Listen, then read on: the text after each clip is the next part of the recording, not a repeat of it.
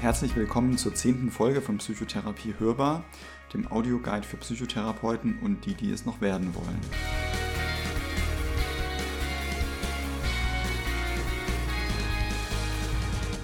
Vielleicht studierst du aber erst Psychologie oder willst einfach so mal erfahren, was in einer Psychotherapie passiert. Auch dann bist du hier richtig.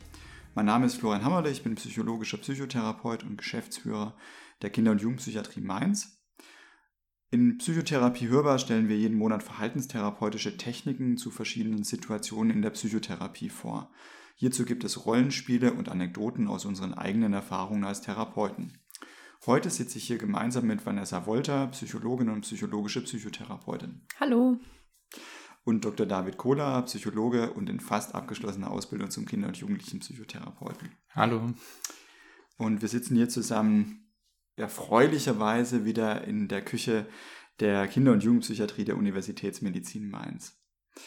Heute soll es um äh, eine Kernmethode der kognitiven Verhaltenstherapie gehen. Ich freue mich sehr auf die Folge, die wir gemeinsam machen können, und zwar Konfrontations- und Expositionsverfahren. Vielleicht kann man an der Stelle schon sagen, dass diese Begriffe meistens synonym verwendet werden und ein Stück weit austauschbar sind. Natürlich kann man da vielleicht noch ein paar Feinheiten rausarbeiten. In der Praxis ist es aber so, dass beide Begriffe eigentlich ähm, gleich häufig auftreten. Und im Endeffekt geht es eigentlich um Verfahren, in denen es um eine Auseinandersetzung mit einem vermiedenen Reiz geht, also irgendwelche Dinge, die ich vorher vermieden habe, die entweder in der äußeren Realität stattfinden, das wird häufig in vivo oder in echt genannt, oder der inneren Realität, wo es um Insenso-Konfrontationen geht. Ja. Und ähm, darum wird sich die Folge eigentlich auch drehen. Vielleicht so ein Überblick, ne? woher kommen denn Konfrontationsverfahren eigentlich? Das führt uns auch nochmal so ein Stück weit in unser Psychologiestudium zurück. ähm, und ähm, wahrscheinlich ist es den meisten irgendwie auch bekannt. Ähm, es gibt ja sowas, was behavioristische Lerntheorien genannt wird, klassische Konditionierung. Pavlov ist so eine Person, die damit in Verbindung gebracht wird. Da schwirren so Begriffe in unserem Kopf rum, ja. Ich habe auch so dieses Bild von diesem Hörsaal ähm, vor Augen, in dem wir gesessen haben, für allgemeine Psychologie 1 und 2, wo mhm. die ganzen Sachen dann beschrieben wurden. Ja. Absolut. Und vielleicht für alle, um uns nochmal auf einen gemeinsamen Stand zu bringen, ja. ähm, klassische Konditionierung ist ja die Verknüpfung von Reizen und Reaktionen. Die ganz klassischste Bedingung war ja bei Pavlov damals, als es darum ging, einen Hund zum Sabbern zu kriegen, sage ich mal so umgangssprachlich. Und äh, dass es natürlich zuerst eine Ausgangsbedingung gibt, wenn ein Hund mit Futter konfrontiert wird, dass der eine unkonditionierte Reaktion hat und zwar ähm, einfach so anfängt zu sabbern und ähm, dass diese Situation zusammengebracht wird mit einem vorher neutralen Reiz und zwar mit so einer Glocke. Und im Endeffekt führt dann, wenn man das wiederholt, gemeinsam darbietet, diese Glocke dazu, dass der Hund auch anfängt zu sabbern. Das ist Akquise von Verhaltensmustern und damit wird ein vormals neutraler Stimulus zu einem konditionierten Stimulus. Und ähm, so eine erste Anwendung davon, auch im therapeutischen Bereich, war ähm, konditionierte Angstreaktionen. Da gibt es so ein Experiment, was Little Albert genannt wird. Von Watson wurde das durchgeführt, eigentlich auch so ein bisschen fies, muss man ehrlich gesagt sagen. Absolut. Kleines Kind, das man von einer Krankenschwester ein Experiment eingesetzt hat. Damals gab es wahrscheinlich noch nicht so viel ethische Überlegungen, ob man davor eine Ethikkommission befragt. Der war ziemlich klein, so zwei Jahre, ungefähr drei Jahre die Ecke. Und ähm, der hatte äh, vor Experiment überhaupt keine Angst vor irgendwelchen fälligen Sachen oder vor Mäusen oder Ratten, sondern die fand er halt ganz nett. Das war also ein neutraler Stimulus. Und natürlich gab es unkonditionierten Stimulus, und zwar laute Geräusche. Kleine Kinder haben vor lauten Geräuschen Angst. Wenn lauter Knaller tönt oder sowas, erschrecken die natürlich. Und im Endeffekt wurde beides zusammengebracht. Also eine Ratte, eine weiße Ratte in dem Fall und äh, lautes Geräusch. Was ich ganz nett finde hier als, als kleiner Nebenkriegsschauplatz, das ist ein Backblech gewesen, was die damals verwendet haben, wo die ah, draufgeschlagen okay. haben. Das ist noch ja, einer der Ursprünge von psychologischer Forschung gewesen, was man da merkt. Und im Endeffekt ist damit die Ratte nach und nach zu einem konditionierten Stimulus geworden und hat eben auch zu dieser Angst- und Schreckreaktion geführt.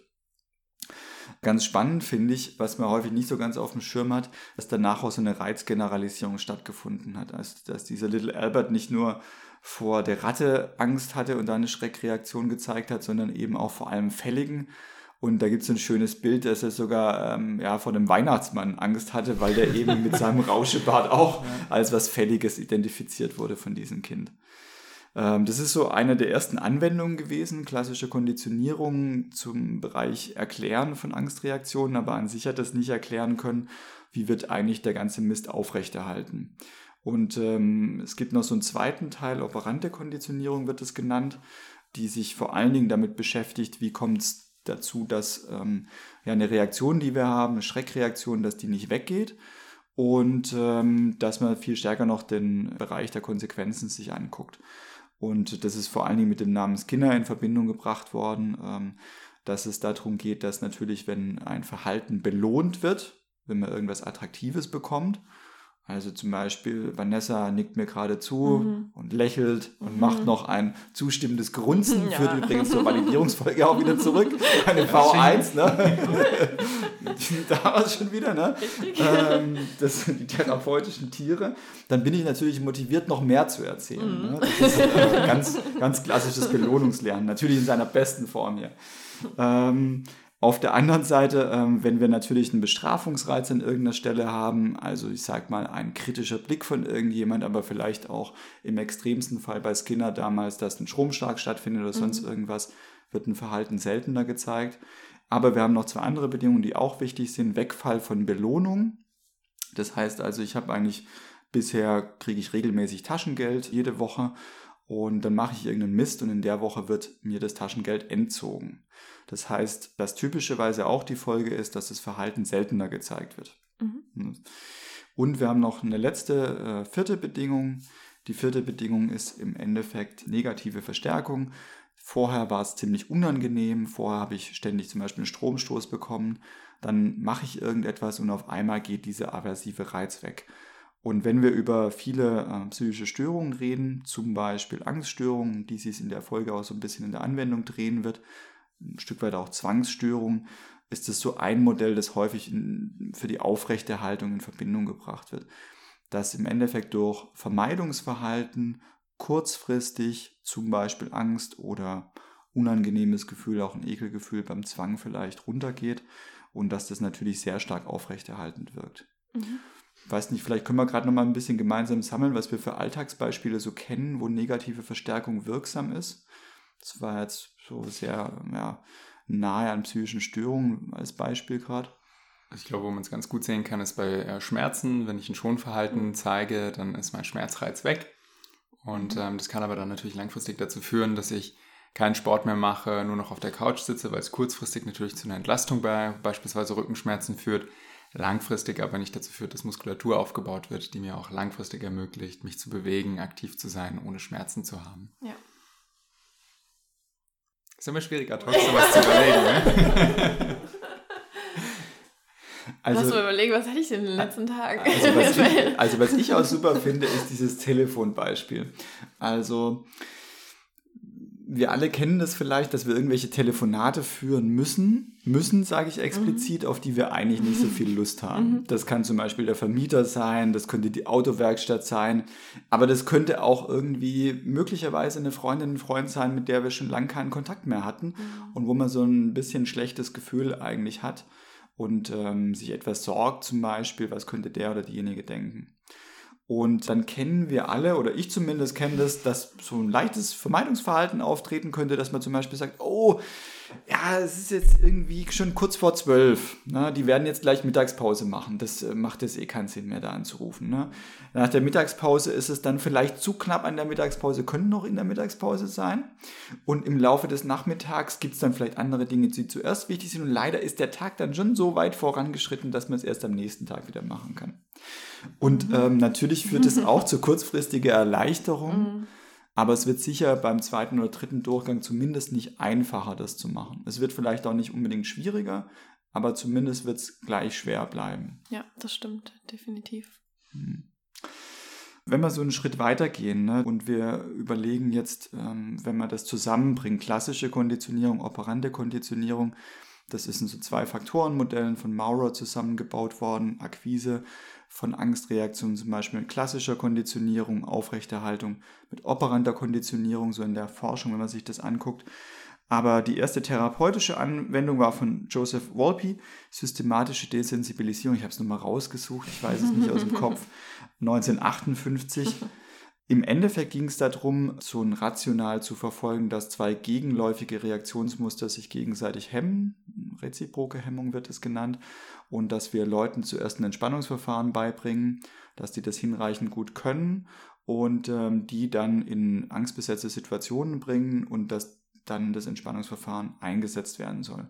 Und dass diese beiden Reaktionsmuster, Entspannung und auf der anderen Seite die Aufregung, die vielleicht in der Situation stattfindet, sich gegenseitig hemmen. Die Wirksamkeit ist damals auch nachgewiesen worden und ich finde das ganz schön. Das ist ja eine, einer der, der Kernursprünge der Verhaltenstherapie, muss man auch mal ganz ehrlich sagen. Und tatsächlich, das finde ich interessant, steckt da schon wieder was Kognitives drin. Dass nämlich am Anfang ähm, bei dieser Methode auch eine Angsthierarchie schon gemacht werden muss, also dass verschiedene Angstreize klassifiziert werden müssen, weil tatsächlich die Idee dabei ist, dass wir nicht mit dem stärksten Angstreiz einsteigen, sondern mit einem mhm. niedrigschwelligen, wo wir eine Entspannungsreaktion haben, die auf jeden Fall gegenläufig zu diesem Reiz wirken kann und äh, wir dann sukzessive eben nach oben gehen mit der Schwierigkeit. Mhm. Mhm. Ja.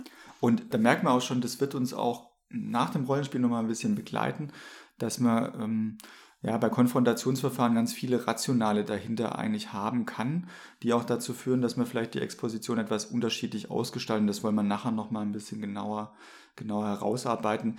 Das fanden wir auch ganz spannend in der Diskussion dieser Folge. Wir kommen ja aus verschiedenen Ausbildungsinstituten. Wir haben so, ich sag mal, verschiedene Brillen auf, auf dieses Verfahren.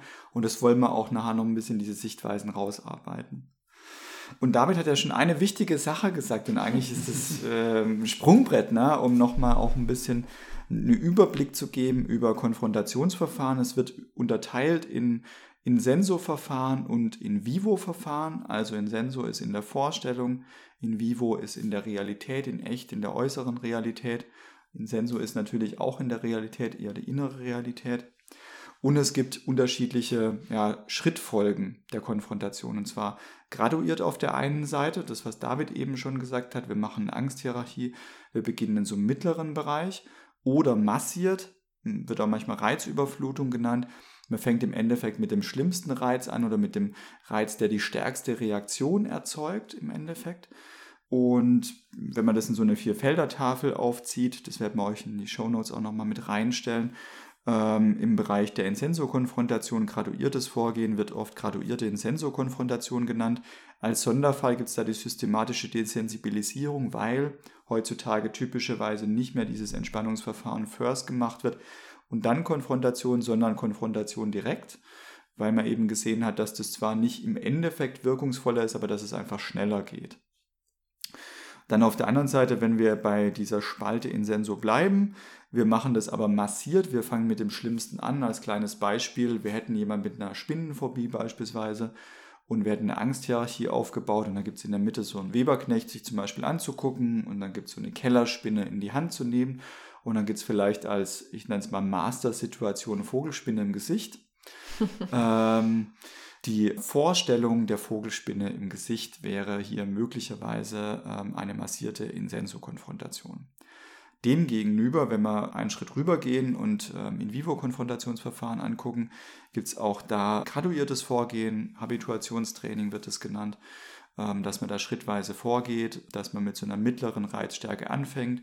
Wenn wir mal bei dem Spinnenbeispiel bleiben, dass wir zum Beispiel zuerst einen Weberknecht auf dem Tisch zum Beispiel haben, der sich da fortbewegt, dass wir dann als nächstes möglicherweise die Kellerspinne in der Hand haben, aber in echt tatsächlich. Und als letzten Schritt möglicherweise eine Vogelspinne irgendwie auf dem Körper beispielsweise haben. Umgekehrt demgegenüber Flooding, massierte In-vivo-Konfrontation. Wir fangen mit dem Schlimmsten zuerst an, tatsächlich in echt die Vogelspinne zuerst im Gesicht zu haben. Äh, da merkt man schon, das führt vielleicht schon zu einer gewissen physiologischen Reaktion. Und wir merken auch, es gibt wahrscheinlich ein paar Argumente für und wider hm, das eine oder das andere Vorgehen. Äh, vielleicht können wir das auch gerade noch mal ein kleines bisschen auseinanderziehen. Wenn Vanessa und ich so aus dem Erwachsenenpsychotherapeutischen mhm. Bereich drauf gucken, dann würden wir meistens sagen, okay, wenn es möglich ist, machen wir massierte Konfrontationen. Also tatsächlich ähm, bespreche ich das mit meinen Patienten auch vorab und stelle denen die verschiedenen Möglichkeiten vor und letztendlich wählen dann die Patienten aus, welches Vorgehen sie bevorzugen. Und so machen wir dann die Expo. Mhm.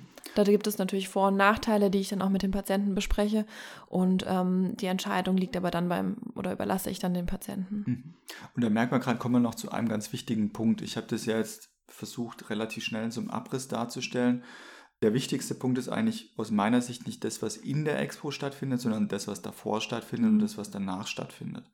Weil die kognitive Vorbereitung und auch die Nachbereitung stellen meistens einen viel größeren Teil dar als die äh, formale Konfrontation, die dann an sich stattfindet. Und ähm, ich finde die Folge auch deswegen so spannend und so toll, weil Konfrontationsverfahren war so für mich der Anknüpfpunkt an Verhaltenstherapie an sich. Und ich war in einem Praktikum in der Christoph Dornier Stiftung in, in Münster während des Studiums und konnte bei ganz vielen massierten Konfrontationen in Vivo mit dabei sein. Also zum Beispiel Situationen, wo jemand Auto fahren muss durch, die, durch den Elbtunnel in Hamburg, über die Kühlbrandbrücke in Hamburg oder auch andere Situationen ähm, mit Tieren, mit Ekelkonfrontationen und sowas. Und der damalige Leiter, das ist der Professor Fiegenbaum gewesen, der hat auch relativ viel Forschung dazu betrieben und da hat sich gezeigt, wenn massierte Konfrontation möglich ist, führt es nicht zu einem stärkeren, aber zu einem schnelleren Effekt. Ne? Mhm. Aber wir brauchen eine partizipative Entscheidungsfindung. Mhm. Wir brauchen gemeinsam Entscheidungen, ob man mit dem Schlimmsten zuerst beginnt. Und, da steckt schon eine Sache mit drin, es bietet halt eine größere Gefahr, dass jemand ausdroppt, dass jemand sagt, ich mache das nicht, ne? im Vergleich zu dem graduierten Vorgehen. Gleichzeitig kann es aber schneller wirksam sein. Und ich glaube, das ist die Spannbreite, in der wir uns bewegen. Mhm. Vielleicht können wir da noch einen kurzen Blick aufmachen zu dir, David, ne, aus dem Kinder- und Jugendbereich. Ja, also ich bin eigentlich auch ein Freund davon, ähm, so stark wie möglich einzusteigen. Einfach weil es äh, schneller wirkt und weil man so ein bisschen ähm, dieses äh, Tiptoeing, also das Drumherumlaufen und mal den kleinen Zeh ins Wasser halten und dann doch nicht, so ein bisschen vermeiden kann. Aber was mir auch wichtig ist, dass man oder dass auch die Kinder eine klare Entscheidung treffen, das zu tun. Was man bei Kindern auch noch ein bisschen machen kann, ist, wenn man so ein graduiertes äh, Vorgehen vorgeht, dass man selbst auch als äh, Rollenmodell mit dabei ist. Das kann man etwas mehr nutzen. Es ist natürlich eine Vermeidungsstrategie letzten Endes. Also es kann Sicherheitsverhalten darstellen. Weil du eben gesagt hast, die äh, Leute droppen raus, äh, Florian. Es gibt noch eine Form von äh, Konfrontation, die ich ganz spannend äh, finde, dass man schon auch mit einer stärkeren Situation ähm, anfängt und sich beispielsweise überlegt, okay, das ist vielleicht eine, auf einer Angstskala von 1 bis 10 ist das eine 7 und wir legen beispielsweise die 9 als ähm, äh, Austrittsgrenze fest. Dass wir sagen, okay, wir gehen in die Situation rein, wir gucken, was mit der Angst passiert und überschreitet sie die 9, hat der Patient die Möglichkeit, auch die Übung zu beenden. Und interessanterweise führt das nicht zu einem schlechteren Handlungsergebnis. Ja, das, das ist jetzt, das ist jetzt so ein bisschen, da wird es, da werden jetzt so einzelne Artikel hier zitiert und das ist zum Beispiel etwas, da merke ich, mein erwachsenen Psychotherapeuten-Herz sagt, never. Ich würde das niemals machen, tatsächlich. Ermöglichte zwar, Flucht dann. Und genau, in dem Fall. Ne? Das, ja. ähm, also ich weiß, und da werden wir nachher in der Diskussion uns auch nochmal intensiver damit beschäftigen. Ich finde das Learning daraus, tatsächlich das Verlassen zu haben. Ich weiß, wir werden nachher über Extinktionsbedingungen auch reden. Wie können wir vor allen Dingen auch äh, Konfrontation aufrechterhalten? Beibehalten, die, die Reaktionsmuster beibehalten. Ich muss trotzdem sagen, für mich würde es sich definitiv falsch anfühlen und ich würde dieses Vorgehen nicht unterstützen wollen.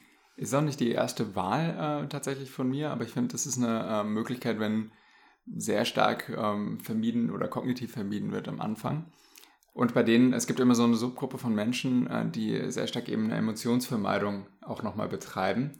Dabei, da kann das auch nochmal interessant sein, weil es manchmal ein bisschen erleichtert, überhaupt äh, die Angst zu erleben zu wollen, weil man muss, man muss die Angst ja spüren können, um einschätzen zu können, ob es jetzt über dem Threshold liegt oder eben nicht. Mhm. Und da kann, das, da kann das eine Strategie sein. Ich habe das in, in Einzelfällen mal gemacht gehabt, auch mit, äh, mit Jugendlichen dann meistens. Weil bei Kindern ist das eher so, ähm, die entscheiden sich oft äh, entweder dafür, wir gehen voll rein, mhm. machen das äh, direkt oder man macht es halt eben gestuft und dann braucht man das auch nicht. Und da merkt man auch schon, es gibt verschiedene Ideen, wie man Konfrontation machen kann. Mhm. Und das heißt ja nicht, dass es ein richtig oder falsch gibt, sondern ich glaube, dass es auch darum geht, ein Verfahren zu machen, hinter dem man steht mhm. und ähm, wo man sagt, okay, das kann ich auch gut in der Therapiesituation in Anführungszeichen verkaufen, anwenden, da stehe ich dahinter und da bin ich mit ganzem Herzen dabei. Deswegen würde ich niemals sagen, das eine ist falsch oder das andere ist falsch, sondern im Endeffekt ähm, sollte das etwas sein, hinter dem wir stehen und was wir für richtig erachten. Ne?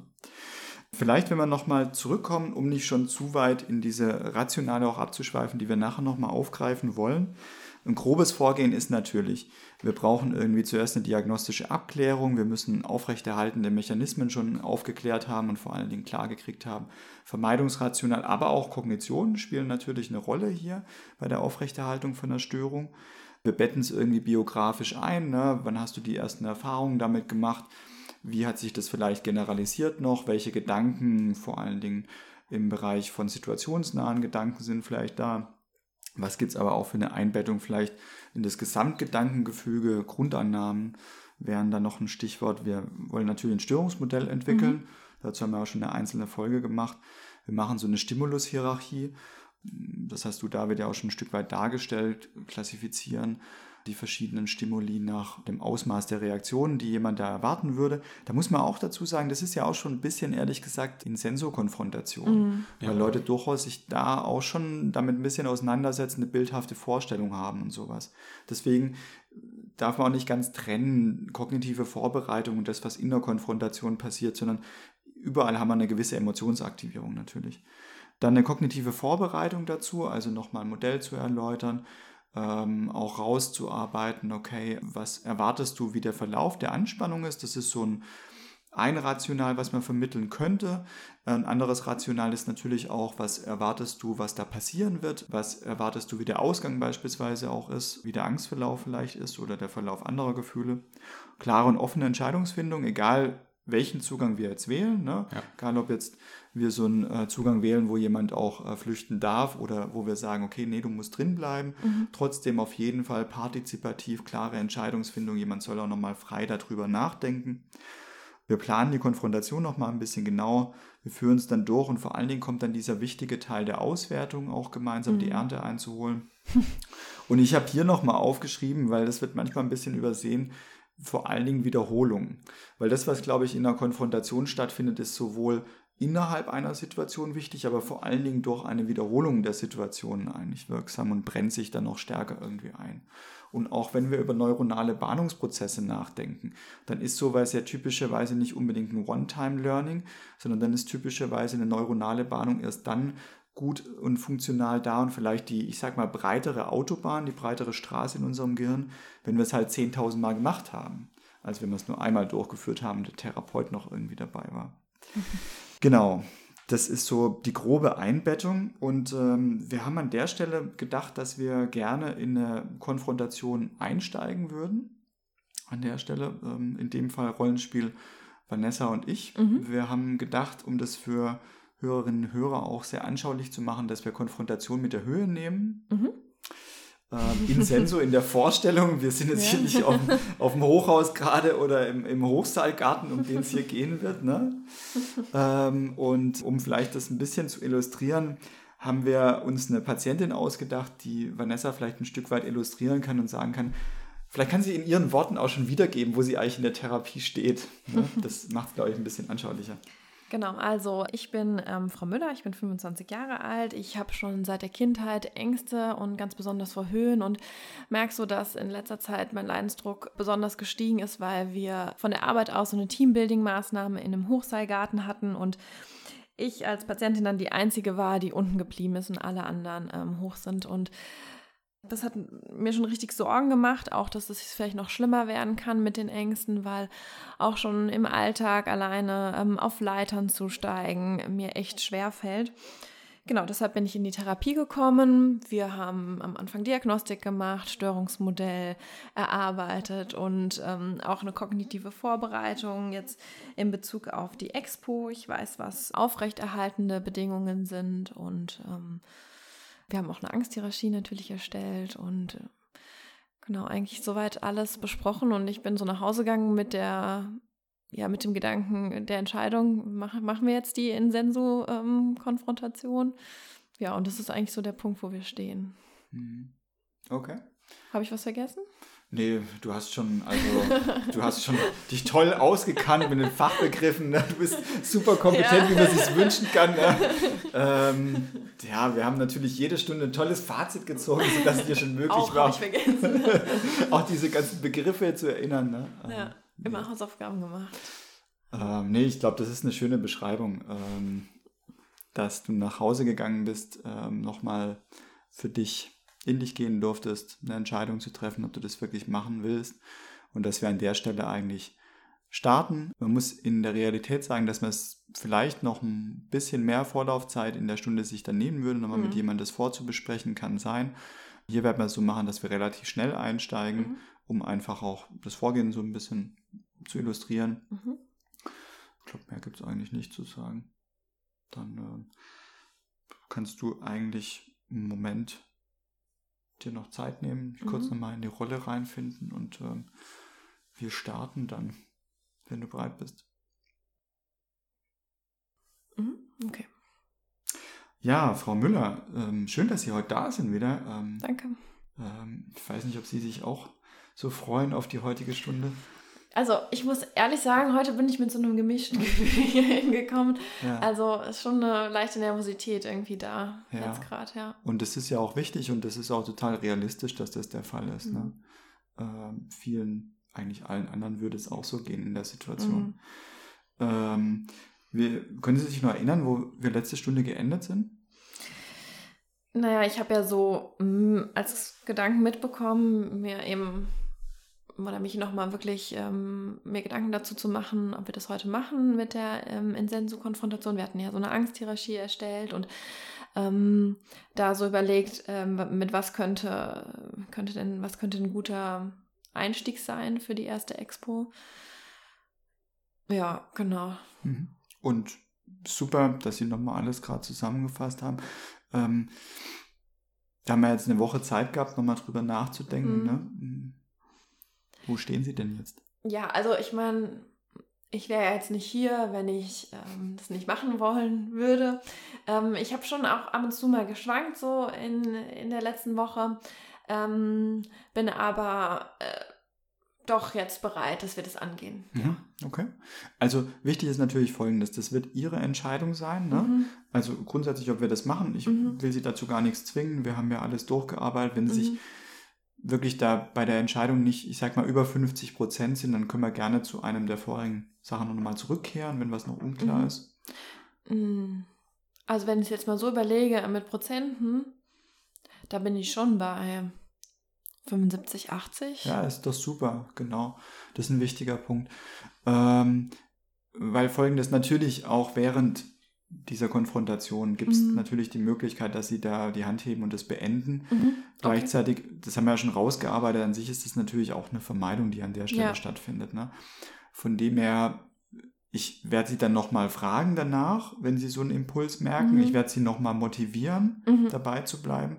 Natürlich wird es ihre Entscheidung sein, aber eigentlich wäre ich schon sehr dafür zu haben, tatsächlich, wenn man mit ganzem Herzen reingeht, dann bei der Übung zu bleiben. Mhm. Ne? Okay. Zu viel bloß als, als Setup. Ne? Kein Zwang, mhm. aber schon, ich sage jetzt mal, ein bisschen fortgeschrittene Motivation nenne ich es an der Stelle. Ne? Okay, ja. Ähm, genau, was wir machen werden, ist ja, ähm, dass sie sich im Stuhl ein bisschen zurücklehnen können, mhm. die Augen schließen. Mhm. Wir werden so ein bisschen gemeinsam da durchgehen, wir werden mhm. versuchen, das ja bildhaft zu machen. Mhm. Und ähm, ich werde versuchen, mit Ihnen so ein Stück weit ja, den Verlauf der Gefühle, der da ist, aber auch mhm. der Gedanken mhm. ein bisschen mitzuprotokollieren. Dann können Sie sich mhm. ganz auf die Sache konzentrieren. Mhm. Und danach haben wir noch Zeit, das gemeinsam auszuwerten. Ne? Okay. Also Sie stellen dabei die Fragen. Ich stelle die Fragen, ne? Mhm. also wie so, ähm, ja, jemand, der mit dabei ist, ne? Mhm. Aber ich werde ihnen jetzt auch nichts abnehmen mhm. können. Ich kann sie unterstützen, ne? Ich mhm. werde sagen, boah, super, dass sie da dabei sind, ne? bleiben mhm. sie dabei, gut so, weiter so. Mhm. Ähm, was ich nicht machen werde, ist Vermeidungsverhalten zu unterstützen. Okay. Kann sein, dass ich ab und zu sie nochmal frage, schweifen sie mit den Gedanken ab oder sonst was, um zu gucken, Sie erinnern sich ja, wir haben sowas gehabt, so was wir kognitive Vermeidung genannt mhm. haben, so zählen oder an was Schönes denken. Und es ist schon wichtig, bei den Gefühlen zu bleiben, mhm. bei der bildhaften Vorstellung zu bleiben, von der Höhe. Ne? Mhm. Okay. Sie merken schon, da kommt vielleicht so ein bisschen eine Fissigkeit jetzt. Ja. ja. Das ist auch gut so, ne? Das ist ein wichtiger Punkt, genau das wollen wir ja erzeugen. Mhm. Ne? Okay. okay.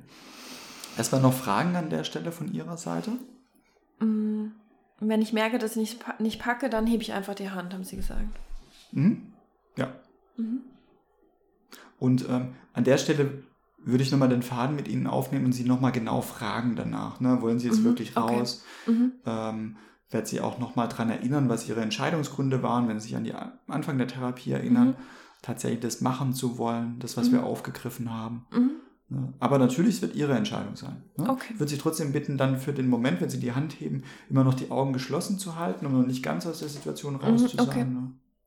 Okay, gut. Okay. Dann, wenn Sie bereit sind, können Sie erstmal so sich ein kleines bisschen in Ihrem Stuhl zurücklehnen. Mhm.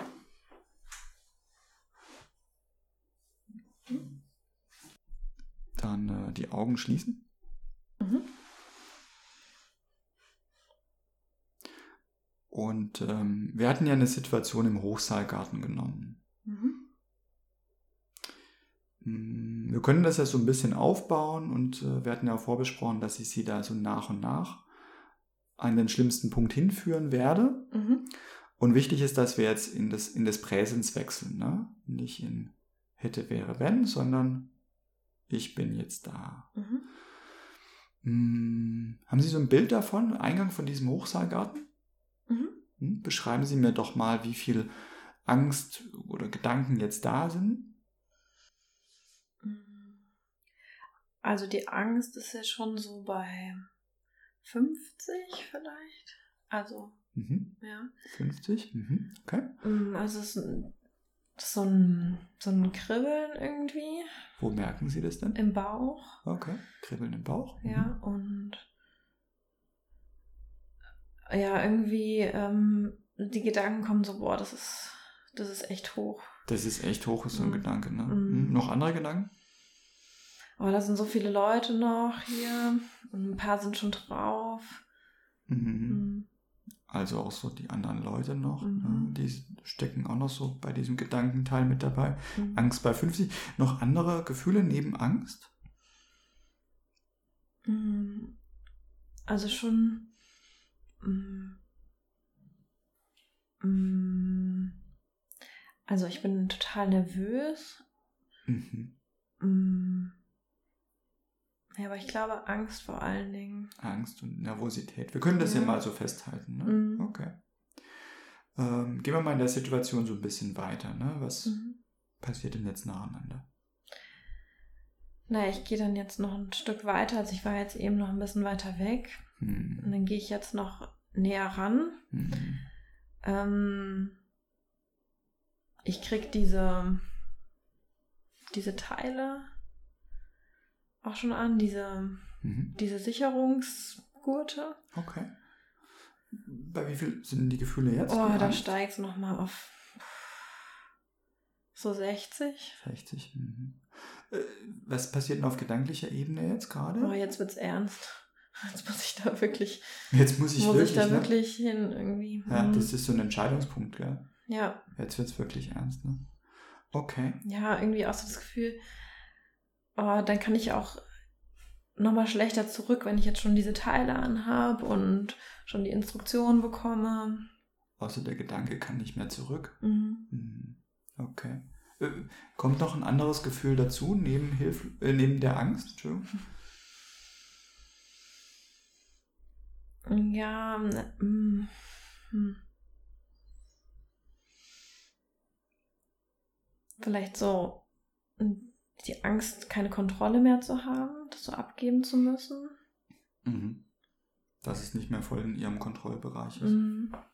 Nehmen wir auch mal das Gefühl so mit. Mhm. So bei 60 ist es jetzt, ne? Mehr bei diesem Entscheidungsding dran zu sein. Okay, gehen Sie mal weiter in der Situation. Mm.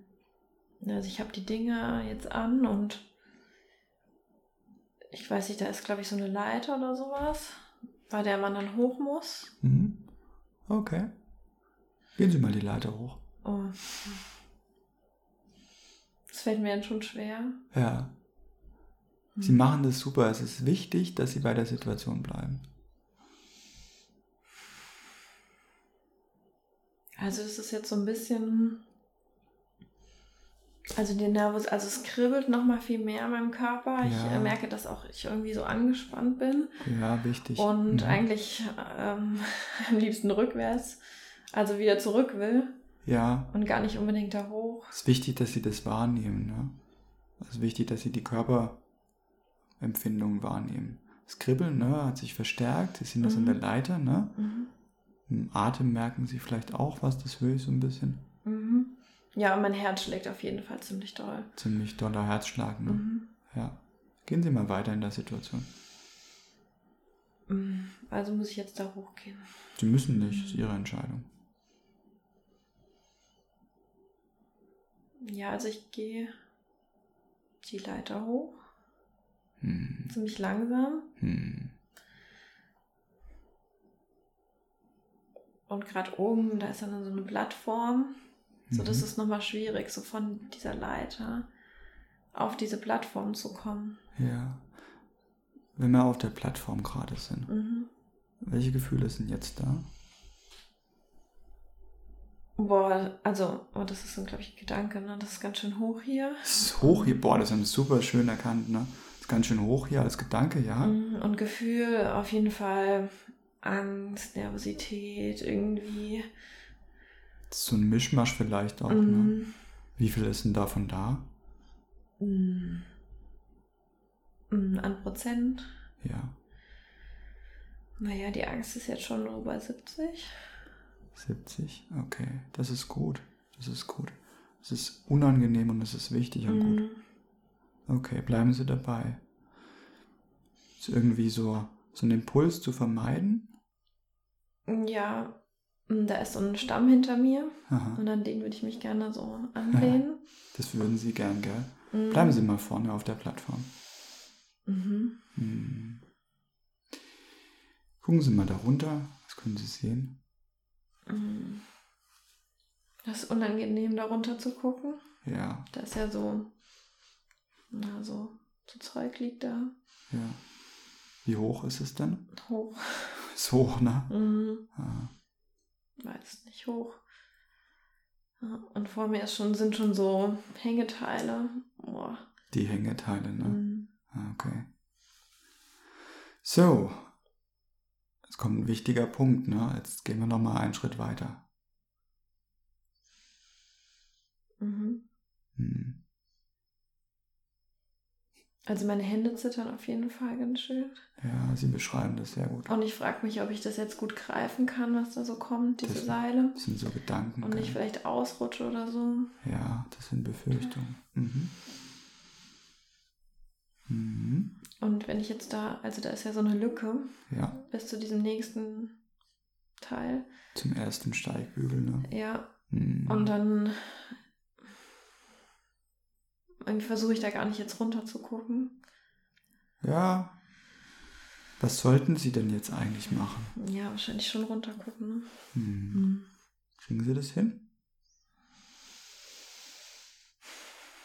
Da steigt auf jeden Fall nochmal die Angst. Das ist gut und wichtig, ne? Bleiben Sie dabei. Mhm. Mhm. Runter gucken.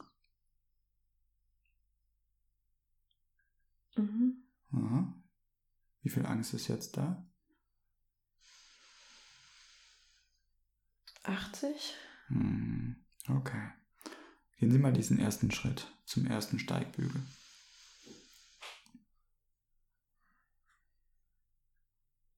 Mhm. Hm.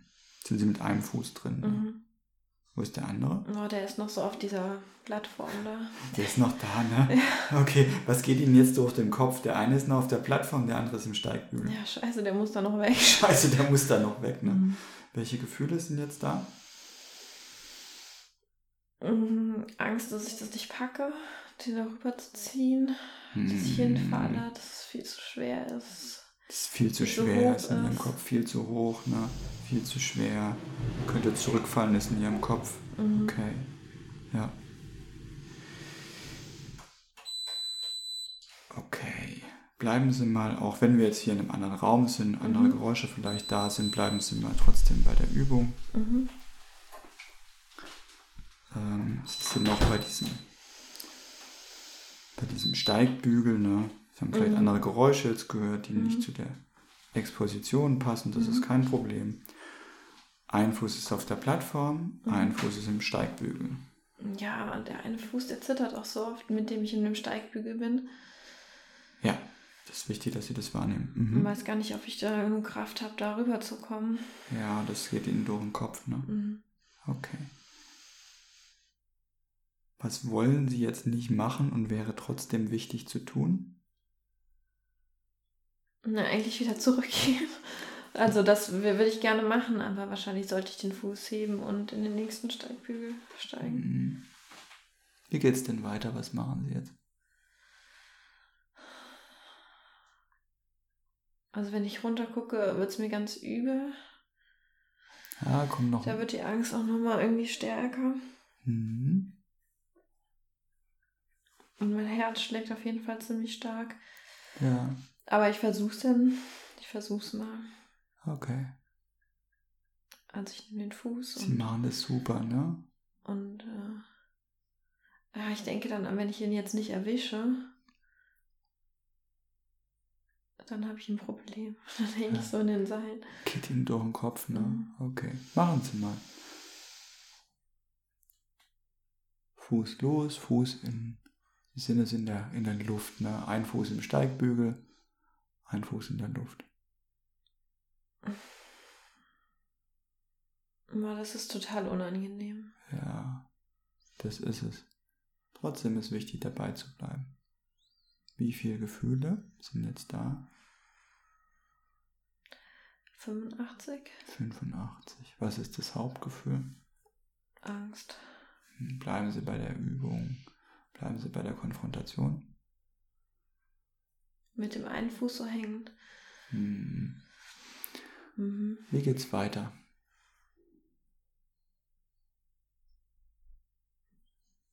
Mm.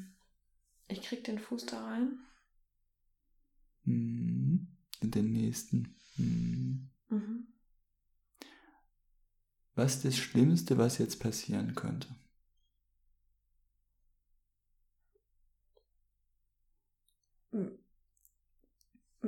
Dass ich den Fuß generell, also den anderen jetzt, den muss ich jetzt auch wieder weiter machen, dass ich den nicht reinbekomme Mhm. und keine Kraft habe und dann da hänge und oder im schlimmsten Fall falle.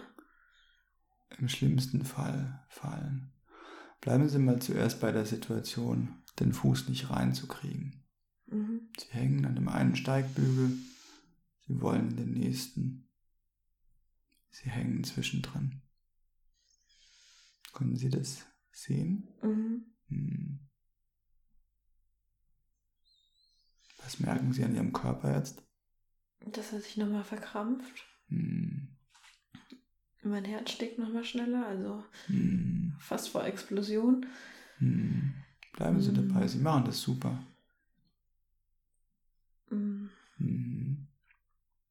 Ich denke nur, scheiße, scheiße, scheiße. Scheiße, scheiße, scheiße, ne? Ist in. Ihrem Kopf, welche Gefühle sind da? Mhm. Angst. Angst. Wie viel? 90? 90. Bleiben Sie mal dabei. Fuß im einen Steigbeuge. Sie versuchen so zum nächsten zu kommen, aber irgendwie erwischen Sie den nicht. Sie hängen so zwischendrin. Scheiße, scheiße, scheiße in Ihrem Kopf. Mhm.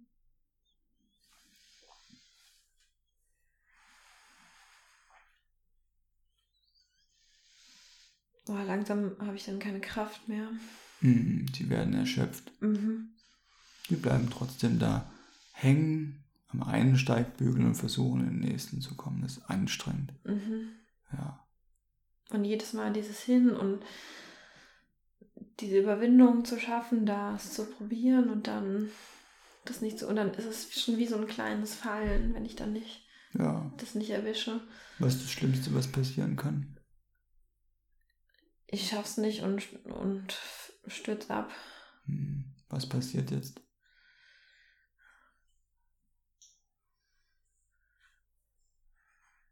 Wenn ich es nicht schaffe. Also dann würde ich in den Seilen hängen. Hm. Okay. Stellen Sie sich das mal vor, bleiben Sie dabei.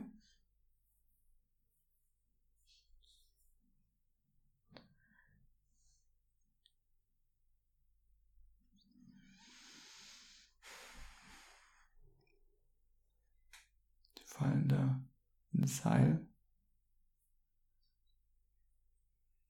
Also da ist es so dieses Gefühl im Bauch. Ja, wie viel ist da von diesem Gefühl im Bauch, von dem Kribbeln, was Sie vorher beschrieben haben? Mm, viel. Viel. Okay. Wie viel Angst ist da?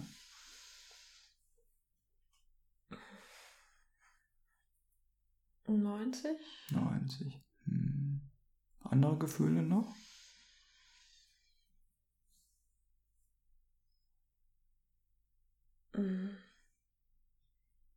Also vielleicht ein bisschen Ärger, dass ich nicht geschafft habe. Ja, kommen noch Gedanken dazu, ne? Mit einem Ärger. Hm. Okay. Und jetzt, und dass ich, und ja, auch so müssen die anderen sehen, jetzt, dass ich es auch nicht geschafft habe. Hm, Die anderen sehen das noch, ist noch ein Mhm. wichtiger Punkt. Mhm. Bleiben Sie mal da. Na, Sie sind jetzt da. In diesem Seil hängend. Das ist schon noch ganz schön hoch. Gucken Sie mal runter. Mm. Was können Sie sehen? Mm. Also die Erde, den Boden. Mhm. Welche Körperempfindung ist da? Das Kribbeln aber ist nicht mehr so stark, es hat schon ein bisschen abgenommen. Also das war, ist jetzt ein bisschen weniger geworden insgesamt und Mhm. Wie viel ist noch da? Vorher war es viel, haben Sie gesagt? mm, also vorher war es so, dass es eigentlich einen kompletten Bauch und Brustraum so und auch die Arme und jetzt ist es eigentlich nur noch im Bauch. Mhm. Okay. Also es ist nur noch im Bauch. Mm. Welche Gefühle sind da?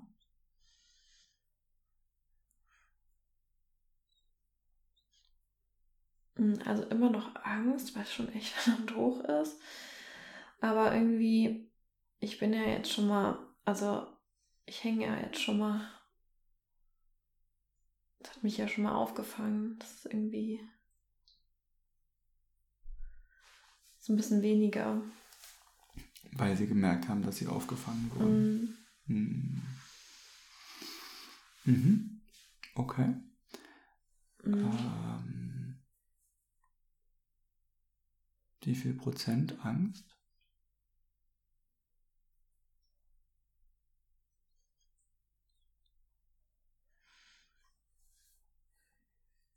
70? 70. Mhm. Bleiben Sie mal dabei. Sie hängen da, gucken runter. Andere Personen anwesend. Aber Oh, da wird es noch mal ein bisschen mehr. Hm. Was haben Sie denn gerade gesehen? Die Höhe. Die Höhe nochmal. Ne? Das schon echt hoch ist, ja. Ah, Gibt es so eine Tendenz zu vermeiden? Ja, nicht runter zu gucken. Mhm. Was ist dann wichtig? Runter zu gucken. Sie machen es super. Mm. Großartig. Bleiben Sie dabei. Wo gucken Sie jetzt hin? Auf den Boden. Vielleicht auch so auf den Baum vor mir, das ist so ein Baumstamm. Weil der zeigt mir ja nochmal genau an, wie hoch der Unterschied ist. Gut. Wie viel Angst ist da? 80? Hm. Jetzt haben Sie die Höhe nochmal wahrgenommen. Ne? Mhm. Bleiben Sie mal dabei. Sie hängen da, gucken runter, nehmen Ihre Gefühle wahr und die Körperempfindung.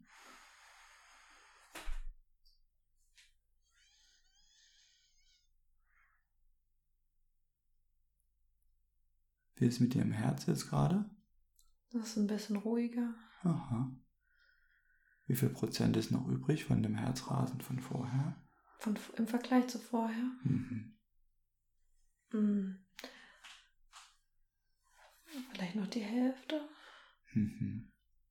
Bleiben Sie mal da hängen. Sie gucken an den Baum. Sie stellen die Höhe fest. Sie gucken auf den Boden. Merken, wie hoch das ist.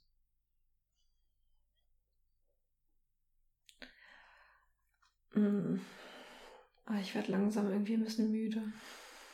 Ja, Sie bleiben wach. Bleiben dabei. Wie viel Angst ist jetzt da?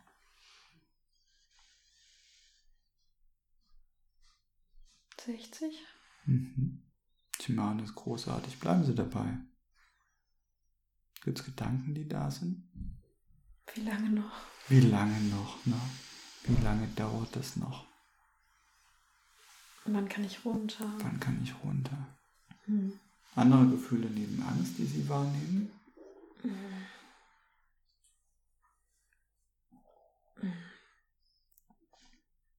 Und so eine leichte Genervtheit vielleicht? Aha. Weil? Weil ich keine Lust mehr habe. Mhm. Sie bleiben da hängen, gucken auf den Baum, auf den Boden, Mhm. merken die Höhe.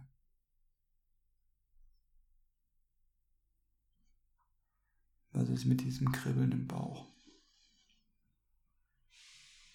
Das ist immer noch da, aber es nimmt ein bisschen ab. Mhm. Also es wird irgendwie so kleiner, es zentriert sich so ein bisschen, es ist nicht mehr so im ganzen Bauch. Jetzt so ein kleinerer Punkt. Mhm. Mhm. Mhm. Und meine Hände sind auch nicht so zittrig mehr. Das ist auf jeden Fall besser. Okay. Wie viel Angst ist jetzt da? Vielleicht 50. Mhm.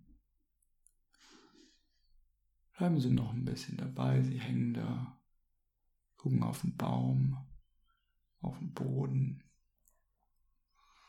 Weiterhin nehmen Sie die Höhe wahr. Es gibt dann immer noch mal so einen kleinen Anstupser. Ja, es Aber es so. ist- Mhm. Es geht dann. Es hält nicht so lange an. Wie so Mini-Peaks. Mhm. Mhm. Okay.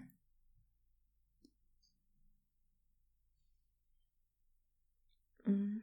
Mhm. Also Ah, geht der- hm? Ja, also irgendwie wird es insgesamt so ein bisschen schwerer, mein Körper. Okay. Gedanken, die jetzt da sind?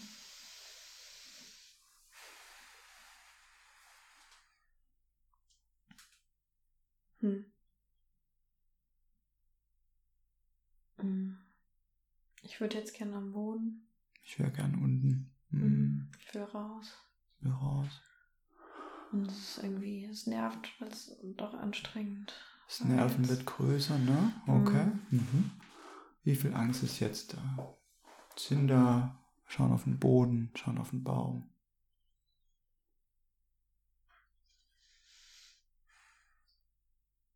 Fünfundvierzig? Mhm.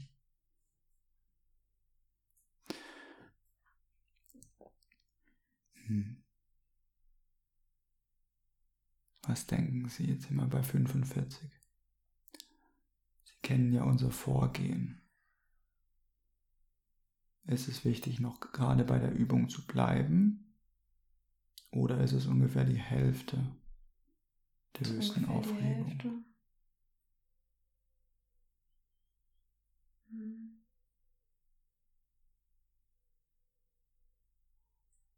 Immer Ihre Entscheidung, noch dabei zu bleiben. Ist wichtig, wir müssen mindestens unter die Hälfte kommen. Mhm. Kommt immer so ein bisschen Schwindel, aber ist okay.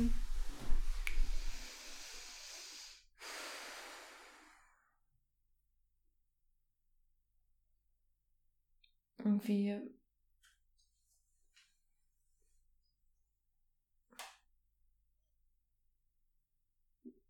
wird, man, wird mein Körper irgendwie insgesamt einfach ein bisschen schwerer und ich denke so, oh, ich will eigentlich jetzt nicht mehr, ich will jetzt raus. Okay. Also was ist wichtig ist, nicht aus Vermeidung die Übung Mhm. zu beenden, sondern wenn Sie merken, mindestens Hälfte ursprünglicher Aufregung. Wie viel Angst ist denn jetzt da?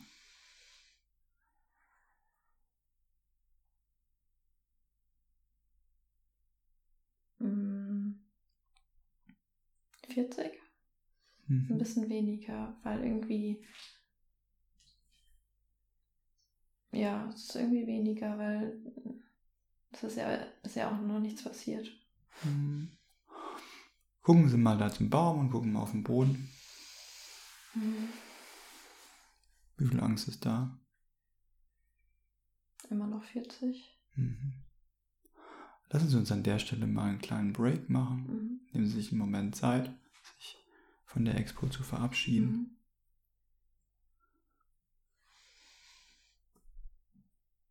Und ähm, dann äh, würde ich mir gerne im Anschluss einen Moment Zeit nehmen, um das mit Ihnen auszuwerten. Mhm. Mhm. Aber ich glaube, es ist wichtig, erstmal wieder ein kleines bisschen im Hier und Jetzt anzukommen. Okay, dann machen wir an der Stelle einen kleinen Cut für das Rollenspiel Mhm. und äh, wir werden es gleich im Anschluss noch gemeinsam auswerten. Mhm. Ähm, da würde ich einfach vorschlagen, dass du, David, das ein Stück weit moderieren könntest und mit uns beiden einfach dieses Gespräch führen könntest.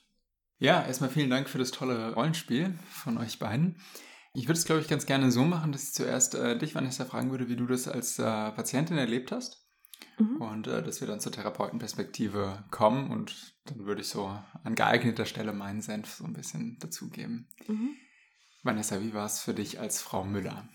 Ja, ich fand, also jetzt nochmal rückblickend auch sehr spannend, wie intensiv das auch war, obwohl es ja erstmal nur in der Vorstellung war. Ich fand es total gut, wie äh, du mich da durchgeleitet hast durch die Expo. An vielen Stellen fand ich es ähm, schwierig, so den Gedanken genau auszumachen. Auf jeden Fall, was ich sehr hilfreich fand, immer diese Einstufung dann von 0 bis 100, so als Patientin. Und ähm, ja, so, so sich wirklich darauf einzulassen und vor allen Dingen nicht zu vermeiden. Das ist mir besonders aufgefallen an der Stelle, ähm, in der ich so in diesen Seilen hing. Und dann habe ich schon gemerkt, wie automatisch ich einfach irgendwie vom Boden weggeguckt habe, woanders hin, nach oben, um eben nicht diese Höhe zu sehen. Und das fand ich echt nochmal ganz schön eindrücklich, wie automatisch da dieses äh, Vermeidungsverhalten irgendwie aufgekommen ist. Das fand ich echt krass. Ja. Ja, was man von außen so bei dir gemerkt hat, ist, dass du doch schon auch wirklich aktiviert wurdest Mhm. in, in der Situation. Ich glaube, das war nicht einfach nur ein Spaziergang. Ja, Das fand ich sehr schön, auch mal von außen zu beobachten. So, Mhm. wenn man sonst in der Therapeutenrolle ist, man steckt ja irgendwie mit drin und ist auf äh, ganz viele andere Sachen Mhm. äh, fokussiert, ja. Das, zusätzlich noch. also es wurde für mich auch nochmal sehr deutlich, dass das schon eine ordentliche Aktivierung sein kann, auch also für die Patienten dann ja im gegebenenfalls nochmal viel, viel stärker, als ich Mhm. das jetzt gespürt habe, aber auch ich war schon echt aktiviert und das finde ich echt sehr spannend zu sehen nochmal, ja. Und zu erleben in dem Fall. Auf jeden Fall, ja. Ja. Mhm. Wie war das für dich, Florian? Ja, also für mich ist auch das passiert, was ich sonst bei Konfrontationsverfahren auch erlebe, dass ich es durchaus auch emotionsaktivierend finde, auch für mich Mhm. und, und anstrengend, dass ich mich freue, an so einen Punkt gekommen zu sein, wo wir dann am Ende waren und dass ich durch Empathie das auch ein bisschen mitempfunden habe. Mhm. Natürlich sicherlich nicht in dem Ausmaß. Ich habe auch gesehen, dass du ziemlich aktiviert warst an Mhm. manchen Stellen. Ne? Obwohl wir ja auch bewusst eine Situation genommen haben, die dich persönlich jetzt nicht auf einer, auf einer Phobie-Ebene betrifft. Ne? Ja. Das ist auch spannend zu sehen, dass man das im Rollenspiel so durchaus so, einen- so einen Zugang zu Gefühlen Mhm. bekommen kann. Ja, ich habe gemerkt, jetzt wenn wir mal ganz kurz auf eine Technikebene wechseln, Mhm. dass schnell eine Versuchung da ist, gerade bei der Insenso-Konfrontation, in so Konjunktivierungen abzurauschen oder jetzt stell dir mal dies und das vor. Mhm. Und ich glaube, an einer Stelle ist es mal kurz zwischendrin passiert. Ich hatte nicht den Eindruck, dass das bei dir ankam Nee, und mm, dich aus dieser inneren Realität rausgeführt hat. mm. Aber ich merke es immer wieder, das ist als, als Therapeut wirklich nicht so einfach, gerade bei der Insenso-Konfrontation, nicht in dieses so tun als ob, sondern es ist so, also in Mhm. diesem Präsensmodus zu bleiben. Mhm. Und das ist mir zum Beispiel als Patientin gar nicht aufgefallen. Und jetzt muss man natürlich auch dazu sagen, das hat man vielleicht auch mir so ein bisschen angehört von der Stimme und sonst wie. Ich bin ja an sonst vielen Stellen wirklich eher ein durchaus provokativer Therapeut, der auch lauter ist und auch mit Leuten Sachen sehr aktiv aushandelt, ne? Auch für Späße bereit ist, ne? Und bei einer Konfrontation hat man ja manchmal vielleicht auch von außen den Eindruck, als würde es uns Therapeuten Spaß machen, einen Patienten mit was zu konfrontieren, ne? als wäre das wie so ein bisschen, ich sag mal, Schadenfreude oder sonst irgendwas, was dann manchmal unterstellt wird. Mhm. Und ich glaube, genau das Gegenteil ist der Fall. Wir, ich würde es nicht sagen, dass wir mitleiden, Mhm. aber es ist für uns auch eine durchaus emotional bedeutsame Situation und es ist schon auch immer eine ethische Abwägungssache, ne? wo führe ich einen Patienten dahin. Mhm. Ich finde, das hat man von außen schön gemerkt. Ähm, das können unsere Hörer jetzt nicht sehen oder konnten sie nicht sehen, aber ihr hattet beide die Augen geschlossen während der Mhm. Übung weitestgehend. Und äh, auch bei dir, Florian, hat man gemerkt, dass du in diesem mentalen Bild, was ihr beide gemeinsam erzeugt habt, nämlich diese, ähm, diesen Hochseilgarten, dass du da mit dabei warst und mit dabei gestanden hast. Was natürlich dann auch dafür spricht, dass du eine gewisse emotionale Aktivierung einfach miterlebt hast in dieser Situation. Hm. Mhm. Und, das finde ich schon auch wichtig, ne? Also gerade wenn wir auf die Ebene kommen wollen, dass wir gut mit einem Patienten auch mh, Gefühle währenddessen und Gedanken rausarbeiten wollen, dann ist es schon auch wichtig, sich ein Stück weit darauf einzulassen, nicht mitzuleiden. Das ist schon ein Mhm. wichtiger Punkt, da Ja. noch eine hinreichende Distanz zu haben. Wir kommen, glaube ich, gleich auch nochmal bei welchen Störungen Expositionsverfahren eingesetzt werden können. Gerade wenn wir über den Traumabereich reden, geht es sicher darum, dass man dann nicht mitleiden darf und sich zu nah dran begibt, weil man sich ansonsten auch die Finger verbrennen kann und das Ja. selber auch einfach zu viel von der Emotion abbekommt. Aber so ein Splitter oder so ein Anteil davon wahrzunehmen, in der Perspektivübernahme, glaube ich, halte ich echt für eine wichtige Voraussetzung. Ja. Absolut, ja. Mhm. Ja. Also ich fand es wirklich eindrücklich, das von außen ähm, so mit zu beobachten. Ich fand es dann auch spannend, ähm, wie du äh, Habituation letzten Endes, also eine Angstreduktion Mhm. erlebt hast in der Situation. Wenn ich das richtig beobachtet habe, war ja die schlimmste Situation, als du in diesem Seil dann drin warst. Mhm, Genau, ja. Und das fand ich ein bisschen äh, spannend, weil intuitiv hätte ich vorher erwartet, okay, die schlimmste Situation ist äh, der Moment, bevor ich falle, also bevor das passiert. Mhm. Und ich hatte bei dir dann aber den Eindruck, dass es so in diesem Seil hängen und nicht wissen, wie es weitergeht, das nach unten Mhm. sehen, dass das schlimmer war. Ist da mein Eindruck richtig gewesen? Wie Ja, ich glaube schon, dass das die schwierigste Situation, also in dieser Situation für mich war. Vielleicht schon verbunden mit diesem kurzen Moment vom Fallen, aber wenn es dann passiert ist, dann war die Situation nicht mehr so schwierig für Und, mich. und. Okay. das ist ein total wichtiger Punkt. Also vielleicht noch in Ergänzung. Während der Konfrontation hatte ich den Eindruck, dass eigentlich für dich der allerschlimmste Punkt war, zwischen diesen zwei Steigbügeln zu sein, Mm, wahrzunehmen, dass du dich nicht mehr so richtig halten kannst mm, und dann kurz bevor man fällt oder diesen Ja. ersten Moment des Fallens. genau. Das Problem ist, ich habe da kurz drüber nachgedacht. Theoretisch kann man natürlich diesen Moment des Fallens unendlich lang strecken Mhm. bei einer Vorstellungskonfrontation. ja, Aber gleichzeitig führt es natürlich dazu, dass der Realitätsgehalt dieser Vorstellung geringer wird, mm, weil kein Mensch schwebt in der Luft. Und ich, ich finde, das ist ein total wichtiger Punkt, den man in der Auswertung sicher mit reinnehmen hätte müssen mhm, oder können, äh, um auszuwerten, okay, es geht vielleicht nicht nur um eine Konfrontation, mhm. sondern es geht wahrscheinlich darum, irgendwie diese Geschichte, gerade mit dem Moment des Fallens, Mhm. die zu wiederholen und da auch eine Veränderung über Situationen hinweg äh, wahrzunehmen. Das ist so ein bisschen vergleichbar wie Turmspringen oder ins kalte Wasser zu springen. Mhm. Wir können ja diesen Moment des Absprungs nicht beliebig lange machen, Ja, so ja. dass wir da irgendwie eine Gewöhnung herstellen und eine Habituation, sondern wir können den vielleicht im Sinne von Gewöhnung verarbeiten, wenn wir die Situation wiederholt darbieten. ja, genau. Und dass über Situationen hinweg eine Habituation Mhm. stattfindet. Das habe ich währenddessen gemerkt, nochmal als einen super wichtigen Punkt, den Mhm. man in der Auswertung hätte aufgreifen können. ja, Ich glaube, was hier auch eine Rolle spielt, ist, dass Höhenangst ja eine, ähm, eine Biological Preparedness dafür gibt. Also, dass das eine Angststörung ist, Mhm. Die irgendwo auch in unserer Natur angelegt ist, weil wir ähm, über Jahrtausende hinweg immer wieder mit Höhe konfrontiert wurden. Das Mhm. ist ähnlich beispielsweise bei Ängsten vor, äh, vor Tieren. Und wenn ich jetzt mal einfach realistisch überlege, wenn ich im Hochseilgarten unterwegs bin und ich falle oder ich stürze beim Klettern, dann habe ich auch eine Schrecksekunde. Und Da Mhm. ist, äh, ist Furcht da in diesem Mhm. Moment. Selbst wenn ich tausendmal weiß, dass dieses Geschirr mich auffangen wird Mhm. und ich schon tausendmal gefallen bin. Also ist auch so ein bisschen für mich fraglich, ob man wirklich diesen Furchtmoment überhaupt ob man sich daran gewöhnen kann, ob man da eine Angstreduktion langfristig erzeugen kann oder ob es nicht dann eben auch eher darum geht, sich dahin zu begeben und angstfrei oder weitestgehend angstfrei über diesen Hochseilgarten zu gehen, Mhm. eine kurze Schreckreaktion zu haben und dann in dem Seil, wenn man da hängt, Mhm. zügig wieder auf ein erträgliches Maß runterzukommen. Ich würde auch sagen, wenn man es nochmal sogar ein bisschen weiterführt, eigentlich ist die Zielvorstellung, trotz Angst Mhm. es zu machen. Genau. ja, Und die Freiheitsgrade zu haben, zu entscheiden, ich tue das jetzt oder ich mache es nicht. Aber unabhängig davon, dass die Angst der Entscheidungsfaktor ist Mhm. und gleichzeitig auch zu akzeptieren, dass eine gewisse Schreckreaktion oder eine gewisse Angst auch aus Preparedness heraus natürlich auch logischerweise da ist. Mhm. Ich glaube schon, dass es möglich ist, diese Schreck- und Angstreaktion durch Gewöhnung auf Null zu reduzieren. Ich glaube aber, also ich mal selbst als Sport Klettern und Bouldern, von dem her fand ich das auch sehr, ähm, sehr interessant hier als, als äh, Insenso-Konfrontation zu nehmen und ich kenne äh, Kletterer, Profikletterer, über die berichtet wird, dass sie das nicht hätten. Okay, ja, eine Angst vor dem Fallen. Mhm. Zum Beispiel einer der weltbeste Kletterer, Adam Ondra, der berichtet, dass er keine Angst da hat vor dem Fallen, auch äh, wenn man über der Sicherung sich befindet. Aber das sind Personen, die praktisch seit frühester Kindheit klettern. Mhm. So.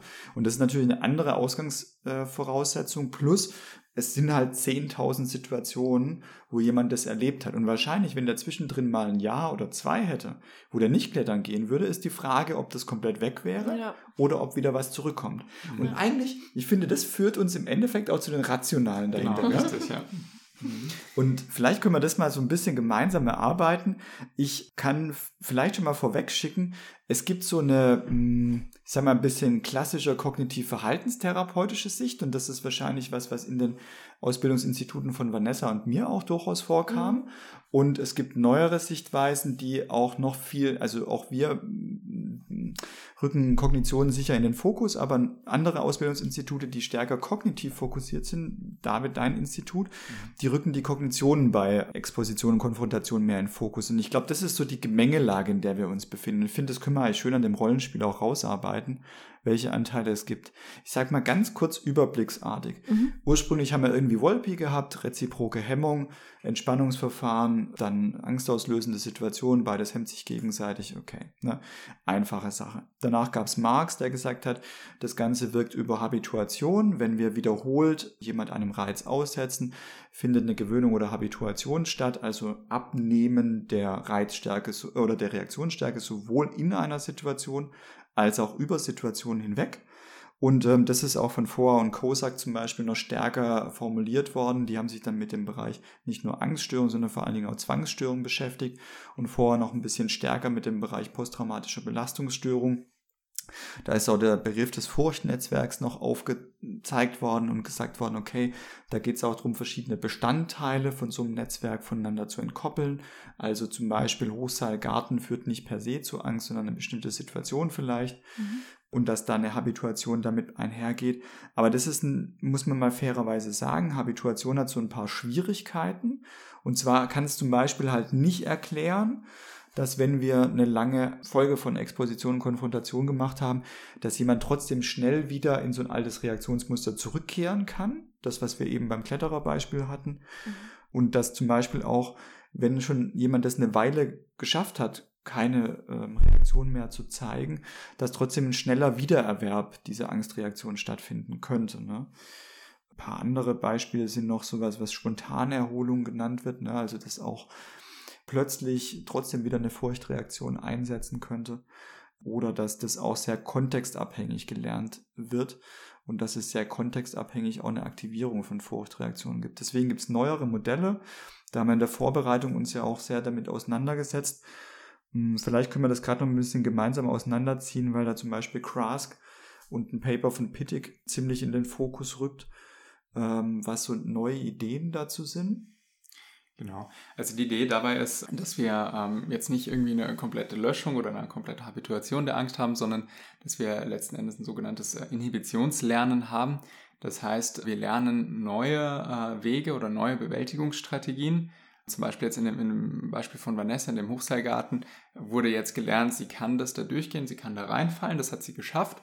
Das ist jetzt einfach eine neue Gedächtnisspur, die angelegt wurde und äh, die auf eine gewisse Art und Weise eine Wahrscheinlichkeit eben jetzt erhöht, dass auch dieser Weg gegangen wird. Das kann man sich so vorstellen, der alte gedankliche Weg, ähm, Hochseilgarten gleich Gefahr, gleich Angst, der ist weiterhin vorhanden. Wir haben jetzt einfach eine Abzweigung geschaffen und durch Zufallsprozesse, aber eben auch durch längerfristiges Lernen und Erinnerungen daran und weitereÜbungen erhöhen wir äh, immer wieder stückchenweise die Wahrscheinlichkeit für diesen neuen Weg und reduzieren die Wahrscheinlichkeit für den alten gedanklichen Weg. Der ist aber nicht weg, der ist immerhin äh, immer weiter da. Und das ist, finde ich, ein sehr schönes Modell, was erklärt, dass Menschen, die einmal eine Angststörung gehabt haben oder die in einem bestimmten Bereich, beispielsweise äh, im Kontext von einer Traumatisierung, eine Traumatisierung erlebt haben, dass die in diesem Bereich auch für den Rest ihres Lebens eine, ein gewisses Risiko haben, da wieder reinkommen zu können. Das heißt nicht, dass es zwangsläufig passieren muss. Und äh, glücklicherweise passiert es bei vielen Menschen auch nicht, sondern die bleiben mit dem, was sie neu gelernt haben. Aber es zeigt auch auf, dass es nicht darum geht, in einer Therapie in 24 Sitzungen 10 Expos zu machen und danach hat man nie wieder Probleme damit, sondern dass es weiterhin darum geht, auch in seinem äh, Leben, in seiner Realität mhm. immer wieder diese Herausforderung zu suchen und immer wieder neu zu lernen, ich kann das, ich kann das auch ohne Angst. Ähm, mhm. Das ist das, was letzten Endes dann irgendwann auch Gesundheit bringt. Das heißt, Konfrontation oder Exposition, was wir in der Therapie machen, ist vielmehr aus meiner Sicht dadurch wirksam, dass wir ein Rational beibringen, wie man mit angstauslösenden Situationen umgehen kann, das einüben und dass eben mittelfristig bis auch langfristig der Patient das immer wieder in seinem Alltag eben auch üben mhm. muss. Und vielleicht ist Üben auch sogar der, der, falsche Begriff dafür. Das ist nicht so, dass man sich hinsetzt und das wie Mathe-Klausuren übt, sondern dass es eher auch darum geht, Leben zu leben. Und Leben kommt halt eben mit Gefahrensituationen mhm. einher. Mhm. Ja, und auch Übung impliziert ja, dass was besser wird. Ja. Und mhm. ähm, ich würde nicht unbedingt sagen, dass das besser das Ziel ist, ne? Sondern mhm. irgendwie damit umzugehen. Ja. Ja. ja. Das finde ich auch ein total wichtiger Punkt, eben nochmal zu betonen, dass es nicht darum geht, eben, ich mache das einmal mit dem Therapeuten und dann dann ist das weg. Dann, genau, dann ist das weg und es generalisiert sich auch auf irgendwie alle anderen Situationen, sondern dass es tatsächlich ähm, dann nochmal darum geht, dass äh, das selbstständig im Alltag äh, immer wieder zu erfahren. Was ich so verstanden habe, ist, dass es ähm, bei diesem Verfahren, was du jetzt nochmal so ein bisschen beschrieben hast, darum geht, dass man nicht unbedingt einen gewissen Angstabfall in der Expo Position selbst erreichen muss. Also dass nicht zum Beispiel um drei bis fünf Prozentpunkte die Angst abfallen muss und wir dann erst die Situation verlassen, sondern dass das durchaus auch schon früher möglich ist, wenn man das Gefühl hat, diese Befürchtung, die ich vielleicht vorher ab hatte, die wird sich nicht bestätigen in dem Fall. Genau. Also es geht wirklich um eine Erwartungsverletzung und dann sind wir ja auch näher an der Realität dran. Denken wir beispielsweise an eine Hundephobie mhm. und ähm, der Nachbar hat halt eben einen großen Schäferhund, der immer im Garten rumrennt und kläfft und da führt halt mein Schulweg oder Arbeitsweg dran vorbei. Mhm. Dann ist es, um ein, ich sag mal, gesundes Leben leben zu können, um Funktionalität im Alltag zu haben, dann ist es sicherlich nicht nötig, dass ich da vorbeigehe und da stehe und meine Angst auf Null runtergeht, mhm. um Gesundheit zu erreichen in mhm. diesem Bereich, sondern es ist dann wahrscheinlich sinnvoll sagen zu können, ich bin da dran vorbeigegangen in einem angemessenen Tempo und bin auf meinem kürzesten Weg zur Arbeit gekommen, weil ich das so will. Mhm. Und äh, das ist äh, wahrscheinlich das, was wir ja erreichen wollen. Und dann kann es durchaus äh, sinnvoll sein, da vorbeizugehen, zu merken, oh, der Hund hat mich nicht gefressen, dass das ausreichend ist, um eben hier Veränderungslernen ähm, zu erreichen. Da würde ich zumindest sagen, ich glaube, dass dafür schon auch bei vielen Patienten eine Voraussetzung ist, dass trotzdem ein Angstabfall stattgefunden hat, um eben diese Erwartung, die ich vorher hatte, um die zu verändern. Da wird ja immer von Expectancy Violation und Disconfirmation gesprochen. Also, dass wir stärker eigentlich die Kognition im Fokus haben, weniger die körperliche Reaktion. Und für mich ist das jetzt mal, ich sage mal, relativ unerheblich, ob wir über Habituation oder ein kognitives Rational sprechen. Ich glaube, auch wenn wir ein kognitives Rational haben, ist es für viele Patienten trotzdem wichtig, dass die erlebt haben, da ist ein Angstabfall da, um das wieder beim Erwartungsbereich verarbeiten zu können. Mhm. Nicht im Sinne von, hey, da ist gar nichts mehr da, sondern, oh, das ist ganz anders gelaufen, als ich erwartet hatte, das ist nämlich abgefallen. Mhm. Genau. Das ja, also das, das stimmt auch, das ist ähm, dann die Erwartung, meine Angst ist nicht aushaltbar, die mhm. verletzt wird durch, ich schaffe das und es kommt sogar äh, von ganz alleine dazu, dass sie weniger wird. Oder auch, ich mache mal ein Beispiel von einer Patientin, die ich mhm. behandelt habe mit einer wirklich ausgeprägten Zwangsstörung, die ganz viel, ja, immer ritualisiertes Waschen, Vermeidung von Kontamination und so weiter hatte. Und ähm, die einerseits mit einer extrem starken physiologischen Erregung in diesen Situationen war. Ne? Also beispielsweise, die hat sich draußen scheinbar schmutzig gemacht, musste ihre Wohnung dann betreten, konnte nicht so ein umfangreiches Waschritual machen. Ähm, da hatte die extrem viel Anspannung, aber die hatte auch die Erwartung, dass diese Anspannung niemals abfallen würde, mhm. dass die immer gleich bleiben würde. Und nur durch im Endeffekt eine Neutralisierungshandlung, hier das Händewaschen und das Waschen des ganzen Körpers in einer bestimmten Art und Weise, fällt die Anspannung ab. Und da glaube ich bei der, jetzt egal ob wir sagen, Habituation hat gewirkt oder kognitive Umstrukturierung hat gewirkt, ne, was ja so das zugrunde liegende Muster dann vielleicht an der Stelle ist, war es eine wichtige Erfahrung für sie, dass die Anspannung auch ohne entweder eine kognitive Vermeidung oder Neutralisierungsritual mhm. abgefallen ist. Ne? Mhm. Ja. Auf jeden Fall. Ja. Was ich ganz schön finde, du hattest es ja angesprochen, das Paper von äh, Michelle Krask und ähm, Andreas Pittig hat es auf Deutsch übersetzt, das können wir gerne in die Shownotes packen. Da gibt es äh, noch eine Tabelle später drin, die so nochmal ganz plastisch, finde ich, macht. Ähm, das, was wir wirklich aus der Theorie äh, sprechen, wir haben sehr viel auch theoretische Überlegungen gemacht über verschiedene Rationale, wie man das umsetzen kann in der Situation selbst. Jetzt einfach mal als Beispiel in den Raum geworfen, ähm, wissen wir aus, aus der Tierforschung, aber auch aus der Psychotherapieforschung, dass es wichtig ist, mit verschiedenen Stimuli zu arbeiten, verschiedene Kontexte. Jetzt auf das Beispiel ähm, oder das Rollenspiel bezogen, dass es wahrscheinlich nicht reichen wird, nur im Hochseilgarten zu üben, mhm. jetzt egal ob gedanklich oder eben tatsächlich, sondern auch vielleicht mal auf der Leiter beim Vorhänge wechseln oder auf der Brücke im Urlaub äh, beim Foto machen oder sowas. Dass man unterschiedliche ähm, Kontexte eben einfach hernimmt und ähm, diese Variabilität eben durchmischt.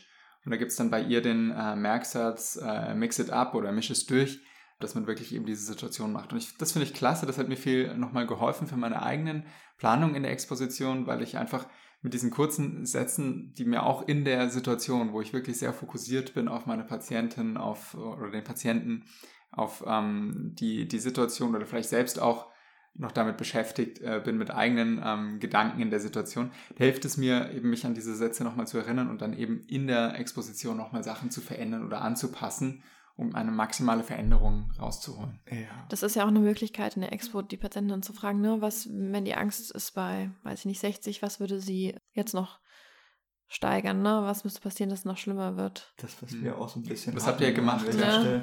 Aber genau. natürlich auch noch sozusagen andere Höhe beispielsweise, ne, noch die Leiter dazu. Frankfurt gibt's ein schönes Hochhaus, was ähm, ja. noch irgendwie so Stufen hat, die aus so Gittern bestehen. Ich finde, das ist auch ein super schöner Objektort, äh, Ort, ne, wo man hingehen könnte. Aber dieses Generalisierungsding, ne, das haben wir ja vorher in der Einführung auch schon gehabt, dass auch ein ähm, angstbesetzter Stimulus dazu führen kann, dass andere ähnliche Objekte auch angstbesetzt mhm. werden. Das ist natürlich ein total wichtiges Prinzip, was wir ja auch mitdenken sollten. Und ich finde es halt wichtig, dass wir dran denken, sowohl in der Therapie findet irgendwas statt, in der Sitzung, die wir haben, aber vor allen Dingen sollten wir auch die Zeit zwischen den Sitzungen nutzen. Und ich kann mich an einige Patienten erinnern, die ganz intensiv da geübt haben und natürlich einen viel höheren Benefit durch diese wieder hohe Wiederholungsrate mhm. hatten. Und egal, ob es Habituation oder kognitive Elemente sind, mhm. dann brennen die sich natürlich stärker ein, wenn wir einen hohen Wiederholungsgrad haben, eine Variabilität in den Situationen. Ja, und es hat sowohl morgens als auch abends und äh, unter ja. diesen äh, Tagesbedingungen geklappt. Mhm. Ja. Und ähm, da werden noch einige Bereiche aufgezeichnet im Pittig Paper, die man noch äh, zur Verbesserung von Expositionsverfahren einsetzen könnte. Das kann man in Shownotes nochmal als Übersicht eigentlich zeigen. Das ist total sinnvoll daran zu denken, weil wir, glaube ich, damit einfach noch wirksamer werden können. Mhm. Trotzdem, glaube ich, an der Stelle kann man vielleicht so als Fazit ziehen. Es gibt verschiedene Rationale, die hinter Exposition und Konfrontation stehen. Ich glaube, so von der Sichtweise von Vanessa und mir immer wenn man so stark darauf abzielt, dass Erwartungen nicht bestätigt werden oder widerlegt werden. Mhm. Und immer dann, wenn es eher so eine Art kognitive Umstrukturierung ist, dann mhm. denken wir zwei zumindest von dem, was wir gelernt haben, eher stärker an Verhaltensexperimente, ja. zum Beispiel auch mhm. soziale Phobie. Und ich mhm. finde auch bei der Exposition, die wir gerade gemacht haben, war so eine soziale Komponente mit dabei. Mhm. Was denken die anderen von mir, wenn mhm. ich im Seil hänge? Das könnte man nochmal kognitiv auch stärker verfolgen. Ja. Und da geht es ja nicht darum, das können wir nicht exponieren. Da geht es vielleicht um Scham und Schuld. Das sind sekundäre Gefühle. Da können wir jemand ewig da hängen lassen und den angucken lassen. Die Scham wird im Endeffekt eigentlich wahrscheinlich ein bisschen runtergehen, aber da tut sie nicht so viel, mhm. weil wir eine Bewertung zwischendrin brauchen. Mhm. Und auf der anderen Seite gibt es halt Sachen, die ähm, stärker auf die Fokus von Gefühlen, physiologischen mhm. Reaktionen mhm. abziehen. Und das würden wir wahrscheinlich eher als Konfrontation und Expositionsverfahren sehen. Ja. Und ich glaube jetzt zum Beispiel so ähm, ein Institut, wo du herkommst, David, wo einfach ein sehr starker kognitiver Fokus da ist. Ne? Ähm, da steht es gerade bei Konfrontationsverfahren, Expositionsverfahren vielleicht ein bisschen mehr im Vordergrund, die Kognitionen zu fokussieren und auch Erwartungsverletzungen herzustellen. Das heißt, es geht wahrscheinlich eher um eine Verhältnismäßigkeit, als dass einer von den Zugängen die absolute Wahrheit ist. So aus meiner Sicht zumindest. Absolut. Jetzt in dem Beispiel würde ich halt, ähm, oder hätte ich nochmal geschaut am Anfang. Ähm, ich meine, Frau Müller ist ja in die Therapie gekommen, vor allen Dingen aufgrund äh, der Scham mit dem Problem. Ist ja nicht gekommen, weil sie Angst vor der Höhe hatte, sondern sie ist gekommen, weil sie bei diesem Teambuilding-Tag ein Problem gehabt hatte. Und wäre das ein Ausstiegsszenario gewesen oder wäre es sozial anerkannt gewesen, dass sie an einem Teambuilding-Tag nicht teilnimmt, dann mhm. wäre sie wahrscheinlich nie in die Therapie gekommen. Mhm. Das heißt, diese sekundären Gefühle können einerseits ein Therapiemotivator sein. Ähm, insofern hätte man jetzt bei ihr dann aus meiner Sicht nicht so viel mit der Scham erstmal machen müssen. Und die wird wahrscheinlich weiter bestehen, so wie du das siehst. Mhm. Äh, trotzdem wird äh, Frau Müller einfach lernen, okay, wenn ich ähm, mit meiner Angst umgehen kann, dann wird die Scham auch gar nicht so groß werden könnte mir vorstellen, dass das Bild im Kopf auch nicht unbedingt ist, oh Mist, ich hänge an dem Seil, jetzt blöd, dass ich da gefallen bin, sondern das Bild eher so es ist, oh mein Gott, ich hänge in diesem Seil und reg mich tierisch auf und habe Panik und alle sehen, mhm. dass ich Angst habe. Mhm. Das heißt, da könnte man nochmal äh, drauf gucken. Ja. Und in dieser Stelle könnte das natürlich auch zu einem Therapiehemmnis oder zu einem Hemmnis werden, dass wir gar nicht in die Exposition reinkommen, weil die Scham vor dem Versagen oder die, die Angst davor, Scham zu erleben aufgrund der Angst in der Situation, das ist jetzt mhm. dreifach gedacht, so groß ist, dass ich gar nicht erst in die Situation hineingehe. Ja. Also ich vermeide gar nicht unbedingt die Angst vorm Fallen, sondern ich vermeide die Scham, die da auftreten mhm. könnte, wenn ich meine Angst zeigen würde in der mhm. Situation. Mhm. Das ist ja. so eine Denkweise, die bei mir im Institut relativ stark ausgeprägt ist. Das heißt ein Problem zweiter Ordnung. Also ich habe mein erstes Problem, ich habe Angst vor der Höhe und daraus bastel ich mir dann noch ein, ein Selbstwertproblem, wo ich dann einfach mit Scham reagiere, weil das so peinlich ist, mhm. dass ich als gestandene Frau Müller, die hier erfolgreich im Beruf ist, jetzt Angst vor Höhe und an diesem mhm. blöden Teambuilding-Tag mhm. nicht teilnehmen kann. Und dann würden wir zuerst eben uns die Scham anschauen. Mhm. Und das ist natürlich eine Verhältnismäßigkeit, deswegen hier in dem Rollenspiel ist es die Scham nicht so dominant vorne genau, gestanden. Genau, ja. Aber natürlich, und das ist total wichtig mitzudenken, könnte das passieren. Finde ich auch. Und deswegen finde ich, ist auch so ein Konfrontationsverfahren nicht nur ein Wirkmechanismus, sondern auch möglicherweise ein diagnostisches ja. Tool, um davon ausgehend weiterzuarbeiten. Und ich meine, wir könnten jetzt noch total lang in dieser Folge darüber quatschen, wofür man das anwendet und so weiter. Ich würde bloß noch mal gern zum Ende ein paar Gedanken mit reinbringen. Wir haben noch nicht so ausführlich darüber gesprochen, wo Expositionsverfahren eingesetzt werden. Wir haben schon ein bisschen was von Angststörungen gehört mhm. mit den spezifischen Phobien. Äh, wir haben es natürlich auch bei sowas wie der generalisierten Angststörung, wenn es darum geht, ähm, bei Sorgenketten zum Beispiel am Ende zum schlimmsten Punkt zu kommen, das mhm. nicht zu vermeiden. Das ist dann in Senso natürlich und nicht in Vivo typischerweise, wobei man es doch in Vivo-Situationen ergänzen könnte. Ähm, wir haben natürlich sowas wie die Zwangsstörung auch mit dabei. Da muss man, glaube ich, typischerweise davon ausgehen, wenn wir Ekel noch mit dabei haben, mhm. dass es länger dauert als bei Angst. Oh ja. ähm, aber wir haben es auch ganz klassisch im Bereich posttraumatischer Belastungsstörung. Das finde ich total spannend, wo die Entwicklung dahin geht. Deswegen würde ich es gerne zum Ende nochmal mit reinbringen. äh, wenn wir irgendwie über singuläre Trauma nachdenken, sowas wie eine Verbrennung oder ein schlimmer Autounfall oder sonst was, ist häufig Angst ein dominantes Gefühl und dann passt eigentlich ein Konfrontationsverfahren auch sehr gut dazu. Wenn wir aber irgendwie Traumatisierungen zweiter Ordnung zum Beispiel haben, dann geht es vor allen Dingen um so wiederholte Erfahrungen mit irgendwas Schlimmem. Und dann haben wir häufig, also zum Beispiel irgendwelche Gewalterfahrungen in jeglichem Bereich. Und dann haben wir dominante äh, Gefühle vielleicht von Scham oder Schuld, die eher sozialisiert sind, die zu diesen Gedanken zweiter Ordnung auch gehören. Ne? Wenn man an Albert Ellis zum Beispiel denkt, ne? das geht ja um Beliefs, die da stattgefunden haben, nicht nur situationsnahe Gedanken, sondern ich habe vielleicht eine wichtige Bezugsperson für mich wie ähm, Vater, Mutter, die mich auch schlägt, aber die auch wichtig für mich ist, wo ich so einen Ambivalenzkonflikt habe. Und da merkt man, dass wahrscheinlich die Arbeit an Kognition viel wichtiger werden und neuere Verfahren beinhalten das auch stärker. Und in den diagnostischen Systemen ist das übrigens auch drin, mhm. im DSM-5 als neuer ähm, Kriterienbereich für die äh, Traumafolgestörung und weniger, glaube ich, so ganz klassische Konfrontationsherangehensweise, wo wir nur ein Gefühl in Anführungszeichen fokussieren, eine Körperreaktion. Also finde ich extrem spannend, mhm. welche Auswirkungen hat da äh, rational, aber mhm. welche Auswirkungen hat auch, wie wir eine Störung formulieren, eigentlich auf die Behandlungsweise. Absolut, ja. ja. Meine Gegenfrage, fällt euch eine Störung ein, wo ihr überhaupt keine Expo machen würdet oder wo euch das nicht einfallen würde? Also mir fallen, fallen jetzt noch ähm, weitere ein, bei denen ich es auch machen würde, wie um es einfach nur so ein bisschen der Vollständigkeit halber zu sagen, so eine Essstörung oder Alkoholabhängigkeit wäre es oh, beispielsweise ja, auch denkbar. Mhm. Diabetes kann man sich auch vorstellen. Ansonsten würde ich also als Kontraindikation ganz allgemein überlegen, gibt es irgendwelche körperlichen Erkrankungen, mhm. die in der Expo im Wege stehen, irgendwelche Herzerkrankungen beispielsweise, Asthma. Panikstörung. Hm, da, genau. wenn jemand da eine Herzerkrankung hat. Ne? Genau, da müsste man vorab das auf jeden Fall vielleicht ärztlich auch abklären lassen und äh, vielleicht, äh, wenn ich so an Patienten mit Psychosen denke, da wäre ich mhm. ähm, durchaus sehr vorsichtig, weil das könnte gegebenenfalls auch einen neuen Schub auslösen. Das wäre für mich auch der erste Punkt, der mir eingefallen ist. Mhm. Ne? Ne? Wobei man tatsächlich bei Psychosen auch gewisse Formen von Exposition macht. Habe ich jetzt letztens gesehen, da geht es um äh, akustische Halluzinationen dass man äh, sich bewusst diese Stimmen äh, provoziert und vorstellt, mhm. um sie dann eben auch äh, so einen Gewöhnungseffekt an diese Stimmen zu haben, die so ein bisschen wie so ein Radio leiser drehen zu können.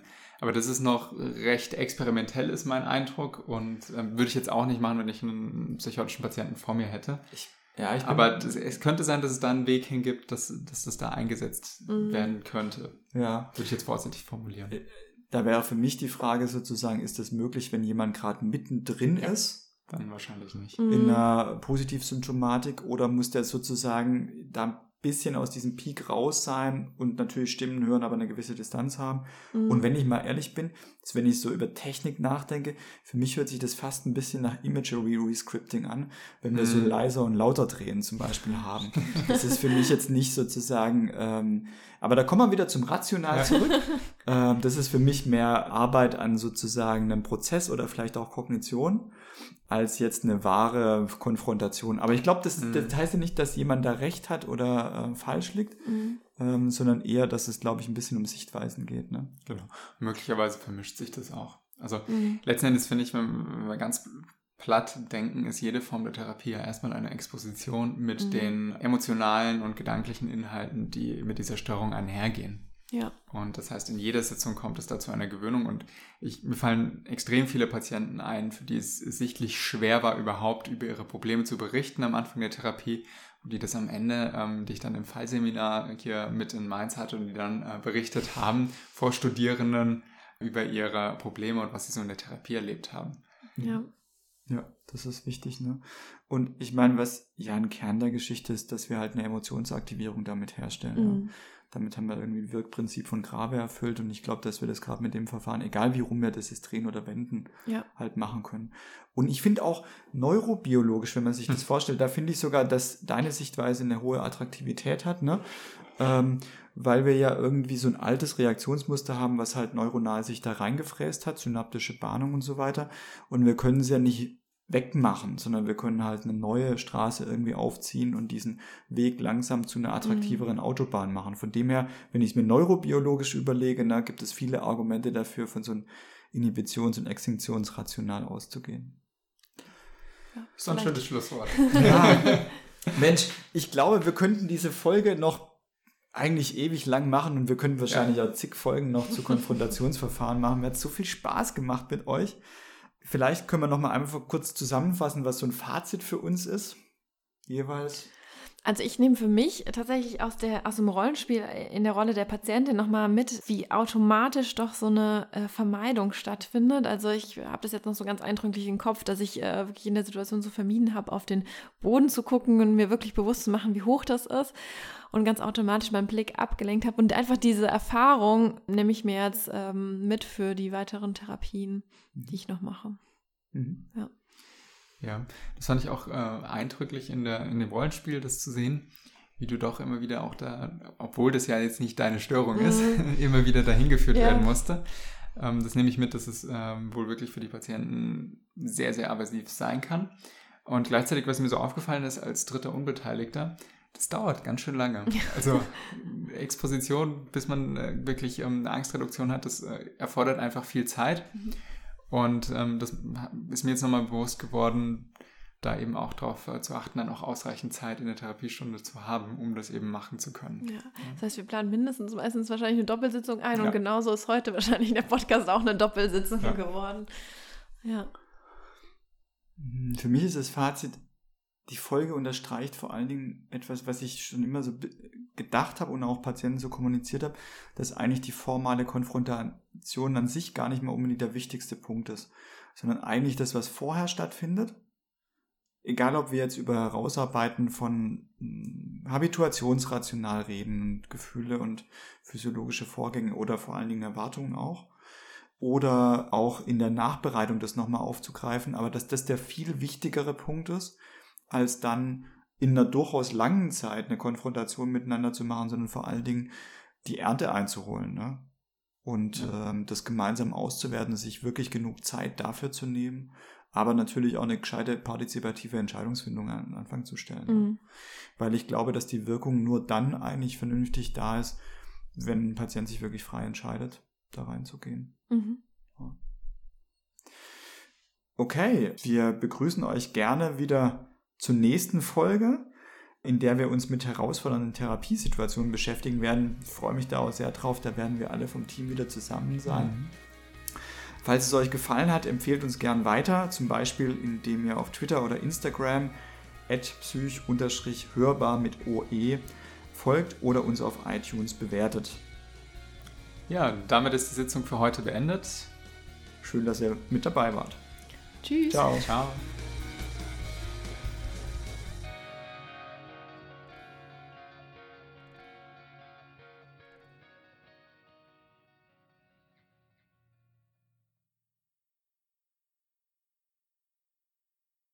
Diese Folge Psychotherapie hörbar wurde unterstützt durch eine Förderung des Gutenberg Lehrkollegs.